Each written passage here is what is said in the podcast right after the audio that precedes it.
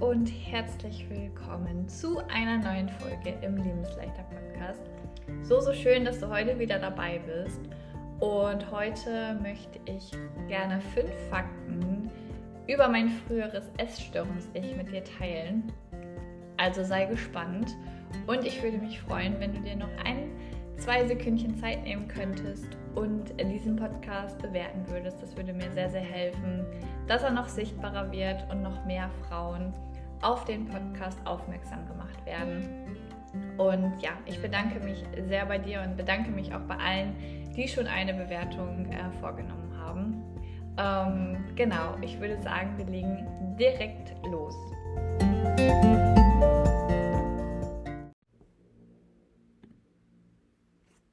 Ja, wie gerade schon in dem Intro ähm, angekündigt, möchte ich heute gerne mit dir über fünf Fakten sprechen, ja, die so früher mein oder mein früheres Essstörungs-Ich ähm, auch irgendwie waren, die mich begleitet haben, die mich ähm, ja irgendwie auch, hm, wie soll ich sagen, eigentlich war begleiten schon das richtige Wort dafür.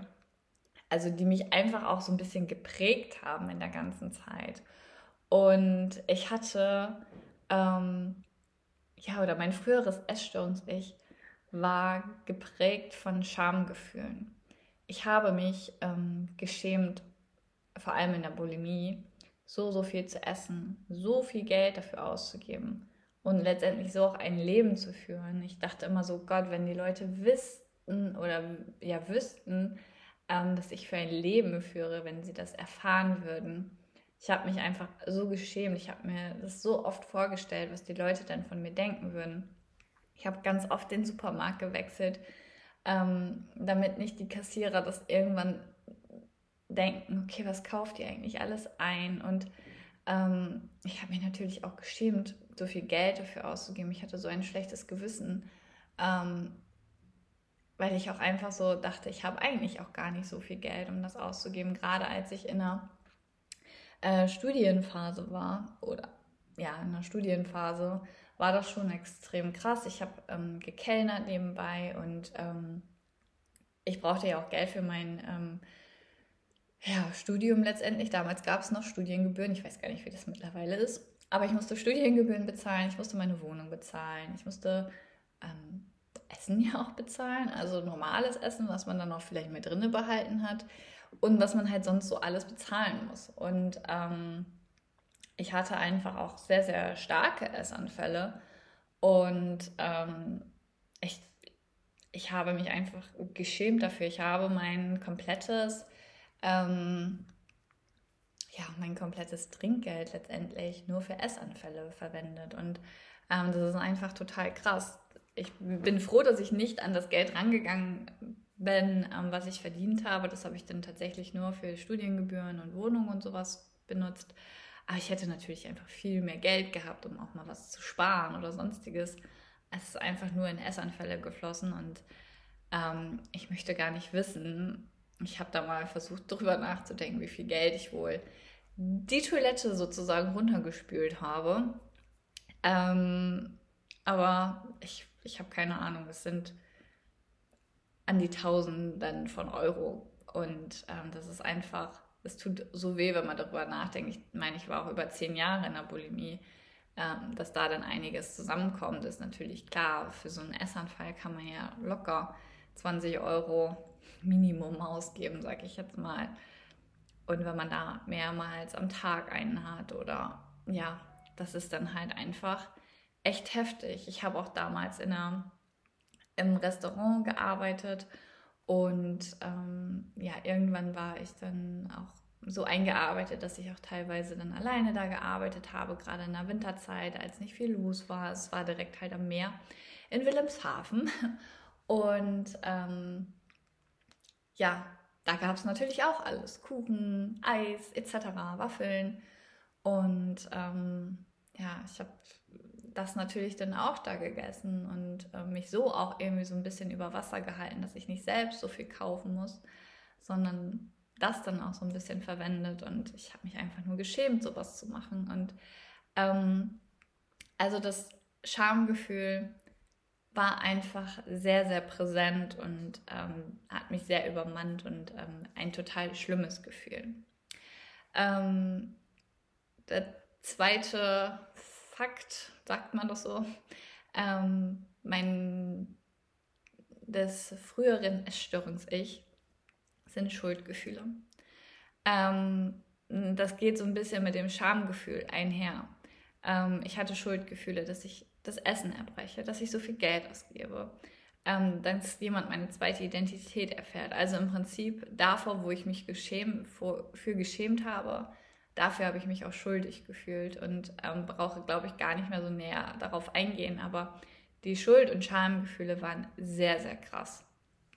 Ähm, ein anderer Punkt von meinem damaligen Essstörungs-Ich war, ähm, dass ich nach außen hin immer die Glückliche war, die alles perfekt geregelt bekommt, die ein tolles Leben führt, eine tolle Wohnung, da ist es alles super, obwohl sie in einer, ähm, obwohl sie studiert, einfach. Ich hatte eine richtig große Wohnung mit meinem damaligen ähm, Freund zusammen und ähm, es war ja alles super aufgeräumt und ähm, wir hatten im Prinzip auch so die neuesten Sachen und ähm, ja, ich hatte von außen gesehen mein Leben einfach im Griff. Ich habe gute Noten geschrieben. Ich hatte Freunde an der Uni gefunden. Ich, ähm, keine Ahnung. Ähm, ich konnte, wenn wir was unternommen haben, trinken und essen und Spaß haben. Und mit mir hieß es immer, ja, es macht mit dir so viel Spaß, weil du auch so trinken kannst und so viel essen kannst. Und also ich konnte auch gar nicht so darauf verzichten, weil ich auch irgendwie das Gefühl hatte, dass man mich auch damit identifiziert, dass man mit mir viel Spaß haben kann.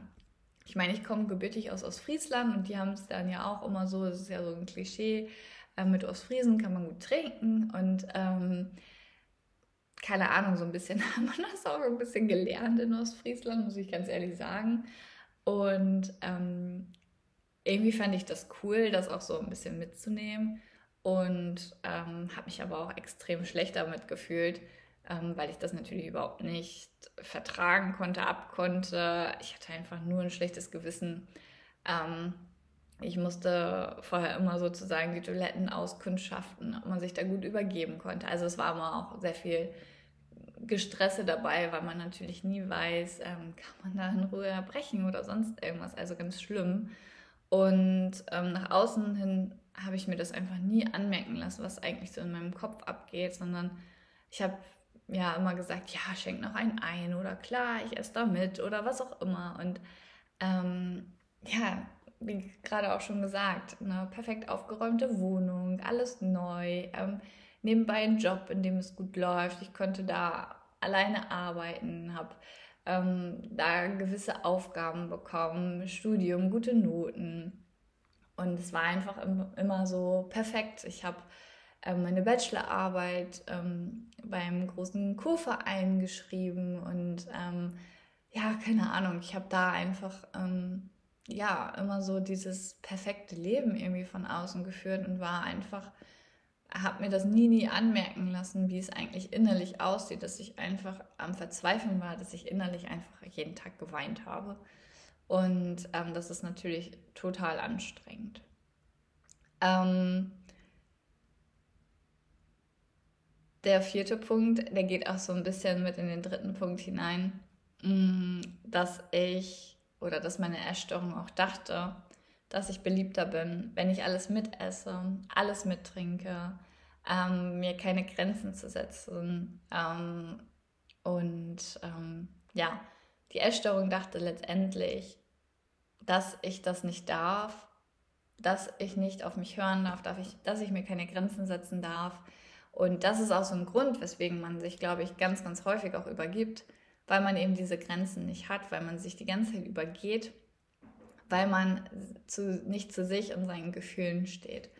Hätte ich gesagt, sorry Leute, mir geht es nicht gut, ich kann heute nicht trinken, ich möchte das nicht essen, ich muss da erstmal rauskommen, ähm, und hätte auch einfach mal gesagt, ganz ehrlich, mir geht es nicht gut, mir geht es richtig scheiße, dann wären die Leute nicht weggegangen.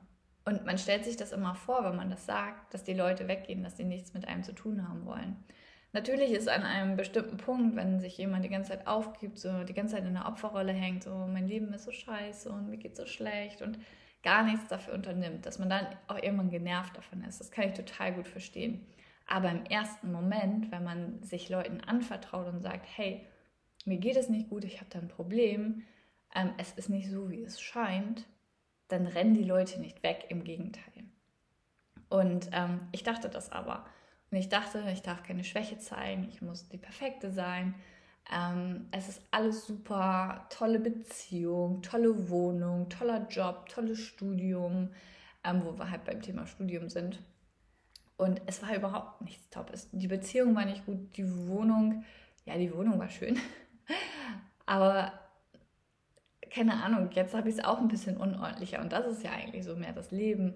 Ähm, und keine Ahnung, es hat mich auch angekotzt, so viel fürs Studium zu machen. Anstatt zwei Schwerpunkte habe ich drei Schwerpunkte gemacht. Anstatt eine Sprache habe ich zwei Sprachen gemacht. Ich muss immer noch einen draufsetzen und immer besser sein als irgendwie andere. Und das ist einfach so anstrengend. Ich wäre auch einfach gerne feiern gegangen und ähm, hätte nicht stattdessen noch länger in der Uni gehockt oder mehr gelernt. Und ich konnte mir das aber nicht eingestehen, weil ich darüber die Anerkennung brauchte. Und meine Essstörung brauchte Anerkennung, brauchte Aufmerksamkeit und hatte Angst davor, mein wahres Ich zu zeigen, zu zeigen, wer ich eigentlich wirklich bin. Ich hatte Angst, dass man, dass ich dann alleine dastehe. Und im Laufe meines ganzen Heilungsweges durfte ich halt auch feststellen, je mehr ich ich bin, desto besser geht es mir auch. Ähm, und ich habe keine Freundschaften verloren. Im Gegenteil, es wurde intensiver, es wurde, ähm, auch, es ist alles auf einer ganz anderen Ebene. Man kann andere Gespräche führen und ähm, es ist einfach menschlich, auch mal zu sagen, hey, mir geht es heute nicht so gut. Also wem geht es denn immer gut? Und wer hat denn bitte dieses perfekte Leben? Ähm, es gibt dieses Perfekt nicht. Und wenn man diesen Anspruch hat, ähm, immer irgendwie was perfekt machen zu müssen, perfekt sein zu müssen, dann kann man letztendlich auch nur scheitern. Und das darf man sich bewusst machen, ähm, dass es kein Perfekt gibt, dass es menschlich ist, Fehler zu haben, dass es menschlich ist, auch mal sagen zu können, hey, du, mir geht es wirklich nicht gut. Ähm, dann ein, der, der letzte äh, Fakt sozusagen über mein Erstörungs-Ich. Es gab Phasen, in denen wollte ich die Erstörung auch gar nicht loswerden. Ich habe keinen Grund und keinen Sinn gesehen, das überhaupt machen zu wollen. Es, ich konnte alles damit machen. Ich konnte weiterhin studieren, ich konnte arbeiten, ich konnte Freunde treffen, ich konnte essen gehen. Ähm, die einzige Einschränkung, sage ich mal, war, ich musste mein bestimmtes Sportprogramm ähm, absolvieren und ich musste mich nach dem Essen übergeben. Aber ich konnte ja trotzdem alle Sachen dadurch machen. Ich konnte auf der Arbeit, konnte ich runtergehen, mich ähm, übergeben. Ich konnte, wenn ich essen war, mich im Restaurant übergeben. Ähm, deswegen habe ich da auch oftmals gar nicht so diesen Sinn gesehen, hey, warum soll ich denn jetzt was ändern? Aber wenn man das jetzt rückblickend natürlich betrachtet, mit jedem Mal übergeben wurde ich stiller, mit jedem Mal übergeben ähm, ist mehr von mir im Inneren gestorben letztendlich. Und diesen Vergleich zu haben, wie ich an Abenden war, an denen ich mich nicht übergeben habe und wie es an Abenden war, wo ich mich übergeben habe, das ist einfach krass. Aber diese Selbstreflexion hatte ich nicht.